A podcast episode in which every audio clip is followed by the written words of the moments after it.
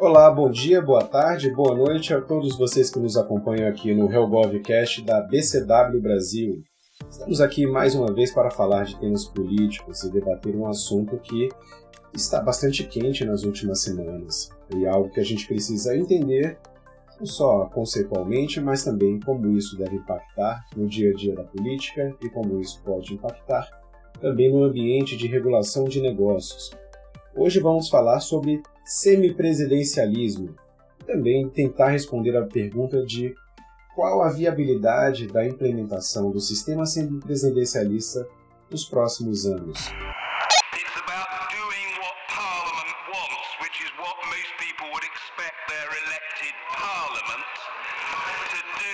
Nós nos vamos. A Constituição fica. Fica para ficar. Pois com ela ficará a democracia, liberdade, a pátria como a casa de todos, com todos e para todos. Esta é a manifestação que eu desejava saber, fazer ao abraçar, com o coração repleto de alegria, os meus irmãos, os meus companheiros constituintes. Muito obrigado. Para falar sobre esse assunto, temos hoje um convidado especial, professor Manuel Santos, que é cientista político, professor do Departamento de Ciência Política da Universidade Federal de Minas Gerais e atualmente é diretor do Centro de Estudos do Centro Legislativo da UFMG, o CEL, UFMG. Professor Manuel, muito bem-vindo aqui, bom tê-lo conosco. Bom dia, Eduardo, obrigado pelo convite, é uma satisfação estar aqui com vocês. A gente é uma honra e eu digo isso com, com propriedade porque eu sei que é um tema que o senhor tem se dedicado bastante nos últimos tempos é, e vou aproveitar para fazer um mexão aqui, professor, sobre um livro seu relativamente recente chamado Presidencialismo de Coalizão em Movimento, que eu li o livro, para quem, quem desejar, tem disponível no site da Câmara, em e-book gratuito. Quem quiser a versão impressa, tem lá é, a venda também a um custo bem acessível. Mas é, foi um dos melhores livros que eu li ultimamente, que explica muito da, da, da política contemporânea, né, o porquê de as instituições estarem se movimentando dessa forma. É uma, da, uma das obras que mais explica a política contemporânea e acho que muito do que a gente está vivendo aqui hoje, professor, vem desse, desses pontos que o senhor e os demais coautores do livro conseguiram aprofundar né, nessa, nessa questão. Eu acho que para dar uma nivelada entre todo mundo que está nos, nos escutando, acho que a gente poderia começar fazendo uma rápida explicação de o que, que é o semipresidencialismo para a gente tentar discutir um pouco na sequência né, a viabilidade da implementação. Só quer explicar para a gente rapidamente, em resumo, o que caracteriza o sistema semipresidencialista? Bom, Eduardo, em primeiro lugar eu agradeço a referência ao livro, mas gostaria de registrar né, que o livro é um trabalho coletivo. Né? Ele foi organizado por mim e pela consultora legislativa Giovanna Perlin, mas ele teve a participação de muitos acadêmicos e consultores legislativos. Né? A nossa ideia foi tentar é, mostrar a mudança institucional que vem operando no país ao longo dos anos, né? É, especialmente à luz da crise política que começou a se instalar em 2005, 2006, por aí, que culminou com esses acontecimentos que vocês já conhecem. Né? Então aqui fica meu agradecimento pela referência e a minha meu reconhecimento de que sem os consultores legislativos, né, e sem os acadêmicos envolvidos nesse projeto, seguramente o livro é, não seria possível. Agradeço também ao Centro de Formação e Treinamento lá do CEFOR, da Câmara dos Deputados, que foi nosso parceiro. Assim. Pois bem, Eduardo, é, a distinção clássica né, entre parlamentarismo e presidencialismo, né, presidencialismo mais historicamente vinculado aos Estados Unidos e à América, né, o parlamentarismo na Europa, é basicamente de onde se origina é, o poder do chefe de governo, do chefe de Estado. No presidencialismo, o presidente é eleito diretamente é, ou indiretamente, mas ele responde pelas duas funções, chefe de governo e chefe de Estado. No parlamentarismo, dependendo do, do modelo, esse presidente é, ou chefe de governo é eleito pelo parlamento. O clássico é a Inglaterra, claro. O semipresidencialismo fica é, no meio do caminho, procurando aproveitar as virtudes e eliminar os vícios desses dois sistemas, que são marcados por um sistema puro de separação de poderes, que é o presidencialismo, e por um sistema onde a separação de poderes é mais tênue, né, como é o caso do parlamentarismo. Agora, o semipresidencialismo, ele tem é, dois modelos, né? Ele tem dois, digamos assim, subtipos. Né? Você tem um subtipo chamado primeiro-ministro presidencial, onde o primeiro-ministro eh, e o conselho de ministros são exclusivamente eh, responsabilizáveis perante o parlamento. O presidente escolhe o primeiro-ministro e o conselho de ministros, mas só o parlamento pode aprová-los ou removê-los. Mas nesse caso, o presidente, que não tem prerrogativa de, de demitir né, o gabinete e o primeiro-ministro, em circunstâncias excepcionais, o presidente pode contornar através do exercício do poder discricionário de, de dissolver o parlamento, o que obriga a demissão do primeiro-ministro e do conselho e gerando novas eleições. Vários países da África, como a República Democrática do Congo, Timor-Leste, Niger, é, Israel, Geórgia e entre outros. Né? É, é, na Europa, França e Portugal, por exemplo. E o outro subtítulo, ou subtipo, né, é o presidente parlamentar, onde o primeiro-ministro e o conselho ambos são responsáveis é, perante, respondem tanto ao presidente quanto ao parlamento. O presidente pode escolher o primeiro-ministro o conselho de ministros, mas deve ter o apoio da maioria parlamentar para a sua escolha. Né? Nesse caso, para remover o primeiro-ministro, ou, ou todo o conselho de ministros, o presidente pode demiti-los, ou a maioria parlamentar também pode removê-los por meio de uma é, moção de censura, ou moção de censura construtiva, como queira, ou moção de, ou, ou voto de desconfiança, como é tido na, na Inglaterra. Esse subtipo presidente parlamentar, ele é, é muito mais próximo é, do presidencialismo puro, né? Mas ele, um número bastante reduzido de, de países tem, tem adotado esse tipo de, de opção, né? O debate que está por trás de toda essa iniciativa aí do, do presidente da Câmara, Arthur Lira, né, que constituiu a, é o grupo de trabalho, né, que vai realizar estudos é, sobre a possibilidade do semipresidencialismo é que, em tese, e alguns estudos mostram isso, esse tipo de poder dividido entre presidente, primeiro-ministro e parlamento, ele estaria mais, digamos assim, equipado né, para a resolução de crises políticas. Né? Porque no parlamentarismo é relativamente simples. Né? A maioria parlamentar vai lá, dissolve o, o gabinete do primeiro-ministro e constitui novo governo. No presidencialismo, a coisa é mais complicada, porque tem que ser através do impeachment. Né? E o impeachment é um processo que não é simples, que não deve ser corriqueiro, né? que não deve ser um recurso é, normal, só excepcional. Né? É, e então a gente teria mais dificuldades de resolver crises políticas quando o presidente está quando as preferências políticas do presidente são muito diferentes do Congresso, né? E são muito é, diferentes, por exemplo, da população. Então, está por trás é, de toda essa discussão é essa capacidade que a gente pode vir a ter, adotando um sistema é, semipresidencialista, de, de resolver é, melhor as crises políticas. Né? É, eu acho que o argumento principal é esse. Né? Segundo é, o que eu pude apurar da posição do presidente da Câmara. Você tem diversos fatores positivos que o semipresidencialismo traria. Nós acabaríamos com essa guerra rotineira de impeachment. Todos os presidentes eleitos desde a redemocratização ou sofreram impeachment ou sofreram pedidos de impeachment. Professor, o modelo clássico de presidencialismo de coalizão, como ele funciona hoje, né, nenhum partido ele tem, ele é suficiente para garantir a governabilidade. É, uma, uma, o maior partido vai tirar cerca de 10% dos assentos da Câmara. Isso não é suficiente para você garantir a governabilidade em dois aspectos. O primeiro é blindar o presidente contra é, um eventual pedido de impeachment, de impeachment. Então tem que ter ali é, dois terços do, do, dos, dos, votos, é um número muito grande. E o segundo é garantir os votos necessários para aprovação de projetos de lei e para aprovação de emendas constitucionais. Sem, sem, sem ter esses votos, o presidente não consegue garantir as reformas estruturais que seu governo precisa fazer. Então, o que acontece no, na, na, nossa dinâmica é que o, presidente eleito, o partido do presidente eleito, tem que negociar e criar uma coligação né, que funcione como, como um, um grande grupo com alguma coisa interna. E isso, isso garante, né, isso abre caminho para que sejam feitas negociações políticas e as agendas é, andem.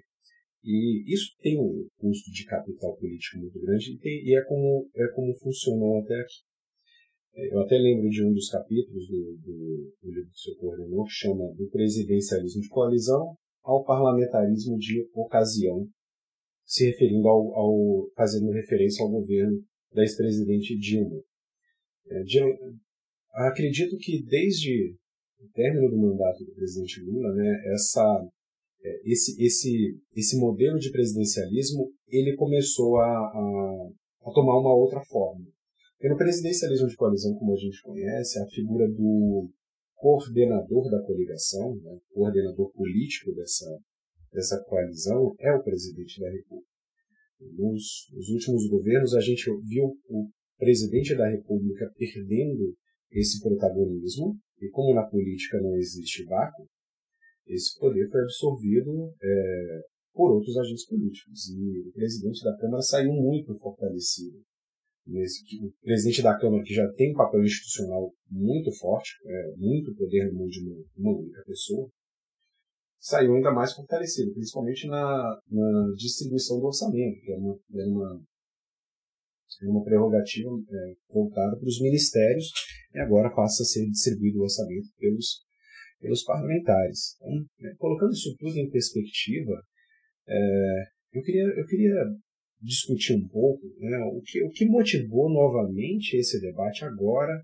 Nós tivemos esse debate em 63, em 93 e agora praticamente 30 anos. Né? Tivemos 30 anos entre a primeira e a segunda discussão e agora, 29 anos depois, a gente está tendo outra discussão sobre, sobre o nosso sistema de governo. E isso, isso é casuístico, isso é. Tem, tem, tem, o senhor acredita que tem relação com esse histórico e esse, essa, essa mudança de, de, de forma do, do presidencialismo de coalizão? É algo que pode é, é refletir um, um, projeto de poder de um determinado grupo do parlamento? Como o senhor enxerga isso? Em primeiro lugar, Eduardo, sobre o casuísmo né, e sobre a possibilidade de deflagrar um debate como esse no ano de eleição presidencial. Eu acho impró. No mínimo, impró.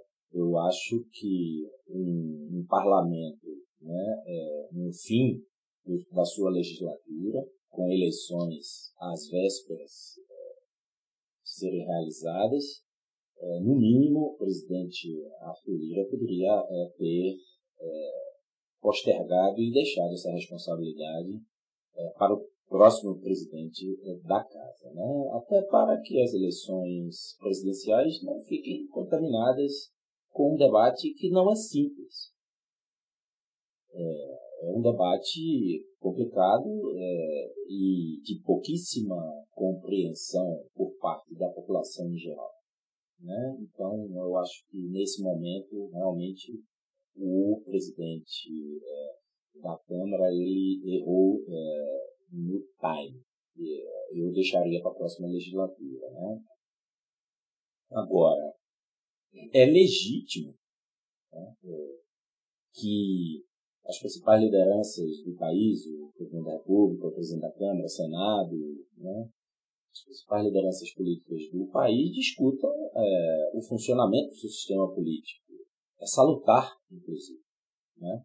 Sempre esteve é, no, no, horizonte do debate é, da reforma política mudanças é, no sistema eleitoral é, no sistema é, de governo, a possibilidade de adoção de outra saída. Isso se assevera quando você tem crises políticas, né? porque as pessoas querem dar uma solução a essa crise, Agora, paradoxalmente, é, momentos de crise não são embora sejam janelas de oportunidade, não são exatamente momentos de mudanças radicais, né? Porque o debate fica é, contaminado pela crise. Né? Mas é legítimo e eu, particularmente, sou simpático à ideia do, do semi-presidencialismo.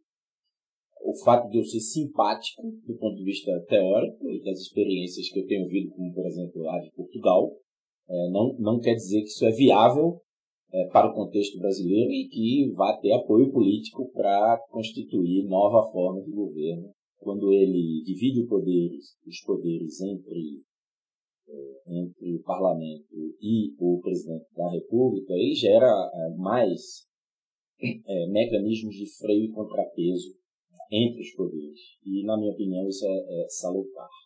Quando você se refere às mudanças que vêm sendo operadas nos últimos anos, é, e aí você é, localiza aí no governo da presidência Dilma, né, é, um, um, certo ponto de ruptura, eu queria te falar o seguinte: é, é começa um pouco antes, viu, Eduardo? Na verdade, quando você olha para trás, no período pós-88, né, a nova ordem constitucional, isso que a gente chama de presidencialismo de coalizão, que aliás não está na Constituição, nosso sistema é presidencialista, né? Esse adjetivo, ele vem exatamente dessa característica que você diz, que é a fragmentação partidária, né? Então, nós temos um presidencialismo, digamos, adjetivado. Né? O nosso sistema presidencialista é puro, mas é adjetivado. É adjetivado por coalizão porque todos os governos precisaram formar coalizões para constituir maioria no parlamento, por causa do nosso sistema partidário muito fragmentado e que mostrou um processo de fragmentação ininterrupta desde 88. O crescimento da fragmentação partidária no parlamento ininterrupto. Você tem uma ideia hoje, se você calcular a fragmentação partidária no Brasil, a partir do número efetivo de partidos, que é um artifício matemático de comparação, é, o, é, o, conceito de número efetivo de partidos, é, nenhuma outra democracia é tão fragmentada contra nós, como a nossa. E isso vinha aumentando até as mudanças recentes no sistema eleitoral, como cláusula de barreira, né, proibição das coligações é, proporcionais e, e, uma série de mudanças que vêm sendo operadas. Né. Então, providências no sentido da fragmentação partidária já estão sendo tomadas. Assim como na relação executivo-legislativo, é, essa mudança institucional começa em 2003. Na verdade, em 2002, quando o presidente Lula se elege, a primeira atitude que o presidente da Câmara, o então é, deputado Aécio Neves fez foi a emenda constitucional 32 que mudou a medida provisória, né? Mudou a natureza da medida provisória. Então, de lá para cá, eu vou elencar algumas mudanças, por exemplo, que, que a gente elenca no livro como importantes. Por exemplo, mudanças na medida provisória, que é um instrumento importante de governabilidade para o presidente. Mudanças no processo orçamentário, culminando com a crise é, em resposta à crise de 2014, né, crise econômica, cujo o presidente perdeu discrecionalidade sobre o orçamento, que culminou com o orçamento impositivo, dando bastante força ao parlamento. Né? Houve uma centralização decisória no parlamento, comissões especiais, comissões permanentes passaram a atuar de forma decisiva no processo legislativo. E, por último, uma mudança nos vetos presidenciais, né, que nunca tinham sido, é, nunca eram apreciados e passaram a, a ser apreciados numa mudança é, provocada por uma decisão do STF que dizia que os vetos precisavam ser apreciados em ordem cronológica, que gerou uma confusão na, na Câmara dos Deputados. Quem acompanha viu isso. Pois bem, Sim, quem vive o dia a dia do Congresso sabia que tinha um veto ali, que ele era o, é, era o objetivo de ser apreciado, mas aí tinha 40, 50 vetos para ser apreciado ali, aí ia tudo, como a gente falava, né, tratorado ali para poder chegar naquele veto que era o interesse de ser votado. Quem acompanha o dia a dia do Congresso sabe. Da época em que o senador Aécio foi presidente da Câmara, então deputado, para hoje, no momento em que apreciamos é, uma série de vetos do Poder Executivo, o que mudou fundamentalmente foi que o Congresso conquistou o direito de apreciar vetos em 30 dias. Foi isso que mudou. E, fundamentalmente, nós estamos exercitando o direito conquistado pelo Congresso Nacional de apreciar vetos em 30 dias. Essa sessão, senador Aécio, é a décima primeira sessão convocada para apreciarmos esses vetos. Esses vetos, exatamente. Qual foi a resposta do parlamento para isso? Ele criou um novo procedimento de apreciação, de apreciação de veto do presidente da República. O que que isso acontece? O que era um, é, uma concordância tácita do parlamento com relação ao veto presidencial, não, não vamos, não vamos apreciar. O presidente vetou, deixa quieto. Agora não, você tem que apreciar. Isso cria a, a oportunidade do parlamento, digamos assim, é, chantagear, entre aspas, ou se colocar numa posição melhor diante do presidente. Resumindo, Eduardo, nos últimos anos, todas essas mudanças que a gente identificou ao longo do tempo, elas tornaram a tarefa de governar mais difícil para o presidente da República, independente de quem seja o parlamento assumiu um protagonismo não visto desde 88. A partir do impeachment da, da presidente Dilma Rousseff, né, o vice-presidente que assumiu nasce do parlamento, né, porque é, ele foi alçado a presidente da República porque a maioria parlamentar quis, né, quase um primeiro-ministro. E no governo posterior, que é o governo Bolsonaro, é, você tem um presidente que, quando não encampa as agendas do Congresso, o Congresso assume o protagonismo e faz. Né? É, então, essa, essa sugestão de discussão é, sobre o semipresidencialismo, que compartilha muito mais fortemente o poder entre o presidente e o parlamento, né? Porque o parlamento é porque o primeiro-ministro é responsabilizado pelo parlamento, numa de suas versões, coloca o poder legislativo no centro das discussões sobre qual será o rumo do governo. Agora, todas essas mudanças que eu falei, Eduardo, elas foram mudanças incrementais. Isso se deu ao longo de 20 anos, de 2002 para cá. É, e todas elas são mudanças que não exigem elas não, elas não exigem mudanças mais profundas na Constituição, como, por exemplo, essa, é, essa proposta de transformar é, o nosso sistema de governo em sistema presidencialista. presidencialista. De fato, essa é a proposta mais ousada do parlamento. Na nova ordem constitucional, digamos assim, é, é como se fosse aquele último lance do xadrez né? para colocar o executivo em xeque mesmo. Porque é uma mudança radical que a gente não observou ao longo do tempo. O padrão da mudança né, do presidencialismo de coalizão que a gente chama em movimento, né, ele foi a partir das oportunidades, das janelas de oportunidade que foram sendo criadas, do contexto político que se estava vivendo e o parlamento foi avançando lentamente. Agora, né, agora é uma mudança radical. E, e aí isso exige é, isso exige uma reflexão um pouco mais profunda é, sobre as possíveis consequências é, disso para o nosso sistema político. Né? Mas o deputado Arthur Lira ele tem razão quando ele diz que os presidentes têm dificuldade realmente de governar. Porque esse, o ambiente atual ele é muito hostil ao chefe do executivo. O legislativo tenta impor sua agenda né, e quando não há uma concordância é, entre executivo é, e legislativo, o presidente perdeu muito daqueles instrumentos que ele tinha para, digamos assim, gerenciar uma coalizão de, de parlamentar, né?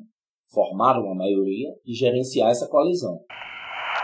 O brasileiro vota no presidente da República, elege um presidente da República, em cima das propostas que ele defende em palanque, e na prática ele vai ter que negociar o seu governo para tentar votar e pôr em prática aquilo que ele se predispôs. Então, é, uma, é um arranjo político de toda a distorção partidária que existe no Brasil, que pode e deve ser consertada com essa possibilidade.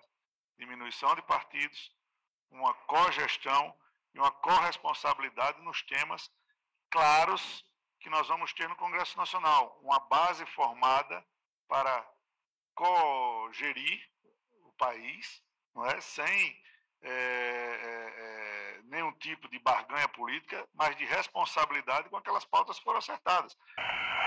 Professor, nesse ponto, se me permite, eu queria, eu queria fazer uma provocação, hum. que é a seguinte. O senhor, o senhor trouxe aqui a, a, essas mudanças né, que, que houve nos, nos, últimos 20 anos, e acho que também entra no, no final desse fio, a questão das emendas de relator. Sim. Né, que também é uma grande mudança na, na dinâmica dessa, desse jogo político.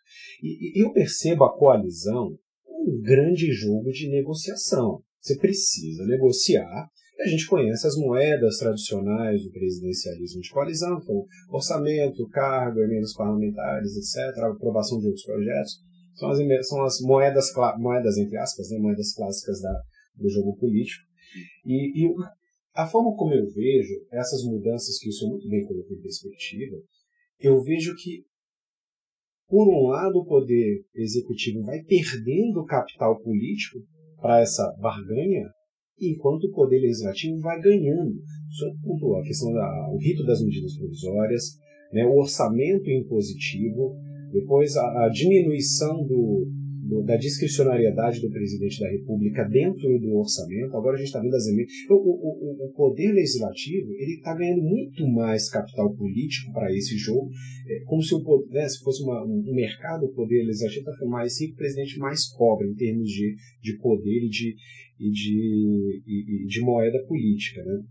E, bom, eu, eu, queria trazer esses pontos, mas também é, eu queria trazer uma, uma outra questão aqui para reflexão, que é o presidente Arthur Lira, ele defende essa ideia argumentando que vai trazer muito mais estabilidade e que vai trazer muito mais coesão, né? mais, mais estabilidade no sentido de não vai ter toda hora pedido de impeachment. A gente viu que todos os presidentes tiveram muitos pedidos de impeachment e tinham que formar maioria para se manter no governo, o que até prejudica a, a, a, a eficiência do governo em termos de políticas públicas, porque ele perde muito tempo e energia e capital político para se blindar e se manter no poder, enquanto políticas públicas, que é, é a resolução do problema do dia a dia do cidadão lá na ponta, essas acabam ficando em segundo plano. Então, é, é, traria né, mais essa estabilidade, o que poderia reverter também em mais é, é tempo e energia para cuidar de políticas públicas. Uhum. E de fato, professor, o senhor acredita? O, o, o senhor já contou que o senhor é, é, é, favorável à ideia, mas como o senhor acredita que fica essa questão da, da estabilidade do governo? De fato, teremos e teremos mais coesão para que se aprovem agendas estruturais, reformas estruturais para o país? É, não há nenhuma garantia disso, é, Eduardo. Como eu disse no início, eu tenho a impressão que um, um sistema é, de governo é, semipresidencialista ele estaria mais habilitado a resolver impasses políticos ou crises políticas, né? através da substituição do gabinete é, por parte do, do, voto de desconfiança do parlamento ou, dependendo da modalidade do presidencialismo, a pedido do presidente convocar novas eleições. A questão é, então, eu acho que o professor Otávio Amorim Neto, um grande estudioso desse tema, escreveu vários artigos, sobretudo um estudo de caso sobre Portugal, ele mostra realmente que uma das mais jovens democracias europeias contou com a opção que fez pelo semipresidencialismo e garantiu a estabilidade política e, é, e até pelo menos os anos 2000, né? e, e em Portugal se, se experimentou os dois, as duas modalidades né, de semipresidencialismo. E no período posterior, Portugal é, vem dando experiência, vem tendo uma experiência muito positiva, né? inclusive com a antiga geringonça, né? quando você tinha um presidente de direita, um primeiro-ministro de esquerda e um parlamento é, multipartidário, e essa, aquilo que eles chamavam carinhosamente de geringonça funcionou. Né? Funcionou de forma estável. Né? E Portugal está dando aí exemplos de estabilidade é, política e tal. Mas não há nenhuma garantia né, de que isso possa A experiência de Portugal pode não se repetir aqui, sobretudo porque o ambiente é diferente, a tradição é diferente e também a composição do sistema partidário é bastante é, complicada também em função da sua, da sua fragmentação. Né? Mas refletir sobre o tema nunca é ruim. Eu acho que o timing é ruim. Refletir sobre o tema nunca é ruim. E eu acho que uma mudança dessa magnitude ela tem que ser, tem que ser um amplo debate com a sociedade, que não é fácil, porque o tema não é, não é muito. Nós temos uma tradição presidencialista, né? já optamos no plebiscito por isso, em 1993, e realmente é bem verdade que naquela circunstância a pergunta sobre semipresidencialismo não foi colocada, né? o que abre um precedente para se discutir o assunto. Tem que ver juridicamente ou constitucionalmente como isso funciona. É, mas assim, não há nenhuma garantia né, de, de importar, digamos assim, um modelo como esse, se ele vai dar certo ou não. A experiência de Portugal mostra que várias combinações. Você pode ter um governo unificado, né, por exemplo, primeiro-ministro e presidente de uma mesma de um mesmo partido, de uma linha ideológica, ótimo.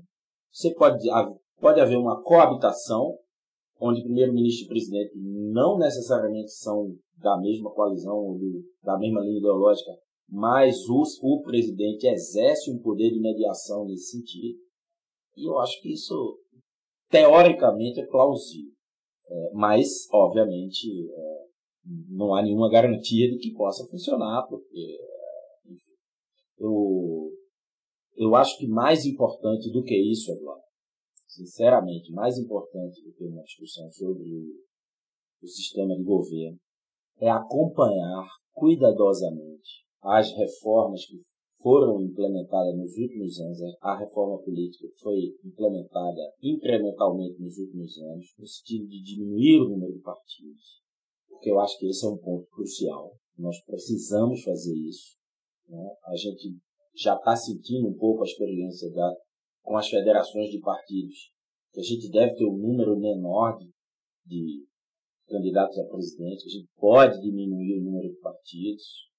Com essa janela partidária, bancadas ficaram maiores, por exemplo, o PL já chega a ter 77 deputados, quando na verdade as duas, as, as duas bancadas que foram em primeiro lugar nas, nas eleições de 2018 foram PT e PSL, cada uma com 50 deputados. 51, 49, não me lembro bem o número. À medida que você diminuir essa fragmentação, eu acho que você pode começar a, a pensar nisso. Porque, veja bem, o primeiro-ministro que foi indicado pelo presidente, ele vai ter que formar a maioria do parlamento. Então, o problema não se resolve tão simples. Eu acho que a gente deve refletir ainda um pouco sobre, sobre isso. Né? Mas, mas, mas a, a, minha simpatia aí pelo, pelo semipresidencialismo, eu colocaria numa escala assim meio platônica, sabe?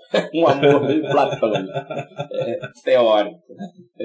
Professor, você sabe que a gente estava vendo aqui algumas análises, algumas delas apontavam que é, os dois principais candidatos do atual pleito eleitoral, o presidente Bolsonaro e o ex-presidente Lula, não não, de, não discutiriam ou não criticariam esse, esse tema, essa discussão a fundo neste momento, para não, não criar inimizades agora. Mas o ex-presidente Lula saiu criticando o sistema semipresidencialista.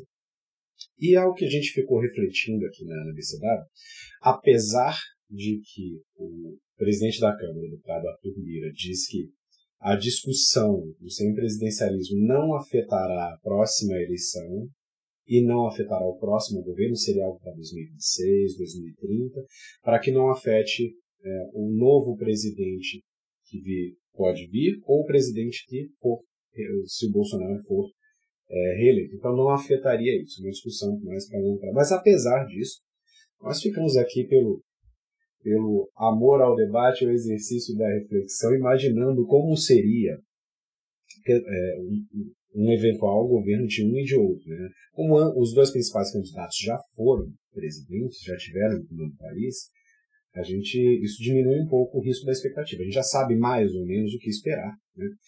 Então a gente foi imaginando como seria né, um, um, um governo Bolsonaro um sistema semipresidencialista e como seria um novo governo Lula também num sistema semipresidencialista. Lula, que né, navegou muito bem no sistema de presidencialismo de coalizão, que é um, é um líder protagonista, que tem essa facilidade para negociar com base, etc. Ah, e, então, estendo aqui o convite à reflexão também para o senhor. Como é que o senhor imagina que seria isso numa hipótese de um governo Bolsonaro sob o, sob o semipresidencialismo e também o governo Lula sob o semipresidencialismo? Nossa, que pergunta difícil.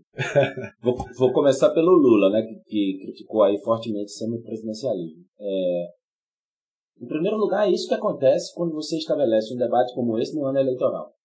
Você está trabalhando com as expectativas dos candidatos. Né? Então ele não está só pensando no que pode ser o país daqui para frente, está pensando na eleição. Então ele vai dizer o que as pessoas quiserem. Né? É, Lula foi muito competente ao gerenciar sua coalizão de governo no parlamento, é, não só porque ele, ele é um líder muito habilidoso, de fato é, né? É um, é um, foi um presidente do diálogo, foi um presidente da composição política, é, e foi um presidente também que, ao final, é, acabou recaindo sobre ele é, o uso é, de práticas não convencionais para o gerencialismo da coalizão também, né? Isso aí, o, o mensalão é eloquente em mostrar isso, né? Mas essa não é a realidade hoje mais, tá? qualquer presidente que ganha a eleição, ele vai enfrentar um desenho institucional com muito menos recursos para manter e para gerenciar uma coalizão de apoio no parlamento, independente se for Lula ou Bolsonaro. Porque essas ferramentas que o presidente tinha em mãos, que foram desenhadas lá na Constituição de 88, a Constituição de 88, prevendo o multipartidarismo, dotou o presidente de uma caixa de ferramentas para governar. Medida provisória, pedido de urgência, controle orçamentário, iniciativa exclusiva de algumas coisas. Quer dizer, um presidente poderoso. Não quer dizer que ele mandava. Quer dizer que ele, com uma boa negociação com o Congresso, ele conseguia governar. Fernando Henrique governou oito anos assim, Lula governou oito anos assim. Mas essa não é mais a realidade. Né? Então, qualquer um que entrar vai sentir é, problemas. E esses problemas não são de agora. Esses problemas começaram a ser aprofundados a partir, sobretudo, da crise de 2015, que já, já vai atravessando um bocado de tempo. Né? Sob a especulação do que seria um governo semipresidencialista com Bolsonaro e com Lula, eu vou, vou arriscar aqui um exercício especulativo. Eu acho que seria ótimo para o presidente Bolsonaro e péssimo para o presidente Lula. Tem uma coisa, é, um, um eu talvez acho que, que gostaria, mas aí eu estou considerando o estilo dos dois. Né? É. O presidente Bolsonaro não tem uma agenda propositiva do país. O presidente Bolsonaro não tem um diálogo constante com o parlamento e não tem uma agenda é, legislativa ativa. Na verdade, se você olhar direitinho, é, o, presidente, o, presidente, Bolsonaro ele só, só começou a negociar é, com o Centrão que é um termo meio impreciso, mas a gente usa para facilitar a intervenção, para formar um escudo legislativo contra o impeachment. Na minha opinião, isso é simples. Tanto que, na eleição e durante o primeiro ano de governo, na eleição ele dizia que não ia governar, era um crítico feroz do presidencialismo de coalizão, e dizia que não ia é, compor coalizão com partidos no parlamento. Falou-se, inclusive, em composição ministerial, não com distribuição de cotas partidárias, mas, por exemplo, com as frentes parlamentares, né, com os setores econômicos do país. Que vem sendo feito ao longo dos últimos anos? O presidente indica os seus ministros de acordo com interesses políticos partidários. Tem tudo para não dar certo. Qual é a nossa proposta? É indicar as pessoas certas, para os ministérios certos. Por isso, nós não integramos o centrão, tampouco estamos na esquerda de sempre. Vamos escalar as pessoas certas. Rapidamente ele resolveu jogar o jogo, é, porque formar uma maioria é, que, que o protegesse contra é, um processo de impeachment tornou-se urgente. Então ele não tem é, esse apetite de conversar com o parlamento. Então, entregando a chefia do governo a um primeiro-ministro, deixa ele livre para fazer a política dele e cuidar de, do que cabe a um presidente que é ser num, presidente, num sistema presidencial, que é chefe, chefe de Estado, né? E ter, digamos assim, uma, uma palavra num determinado momento de crise e tal. Eu acho que ele gostaria. Lula não. Se Lula mantiver o mesmo apetite né, por é, mudanças estruturais que ele teve, é, sobretudo na área social, isso implica uma negociação permanente com o Congresso. A agenda do presidente Lula foi uma agenda proativa, né? Nesse sentido. Então, ele precisava do Congresso. Agora, como ele faria isso é, num sistema é, presidencialista? Ele teria que ser um presidente que tivesse coadunado com o primeiro-ministro. Né? Ele, ele não podia ter um primeiro-ministro coabitando com ele. Não, não, de outro partido coabitando com ele. Não, não, não seria não possível. parece fazer muito estilo, né, professor? Exatamente. Não parece fazer muito estilo Não parece fazer muito estilo. Eles estão querendo criar um semipresidencialismo. Ou seja, você vai ter um presidencialismo, mas quem vai mandar é a Câmara e o Senado. O Lira, presidente da Câmara, criou uma comissão especial para aprovar o semipresidencialismo. Eles tentaram aprovar o parlamentarismo. Nós, com o povo brasileiro, derrotamos ele duas vezes. O povo votou pelo presidencialismo. Agora, só pode ser com medo da nossa volta. Eles se preparem especulações é, à parte, né, Eduardo?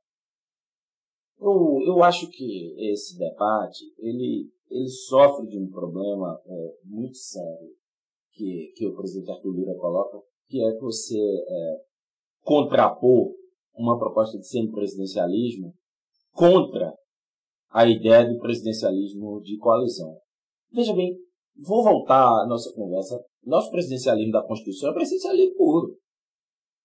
Esse adjetivo, você não acaba com o presidencialismo de coalizão ou com a necessidade de formar coalizões por decreto, como Bolsonaro acha que pode acabar. É um fenômeno social dada a fragmentação política.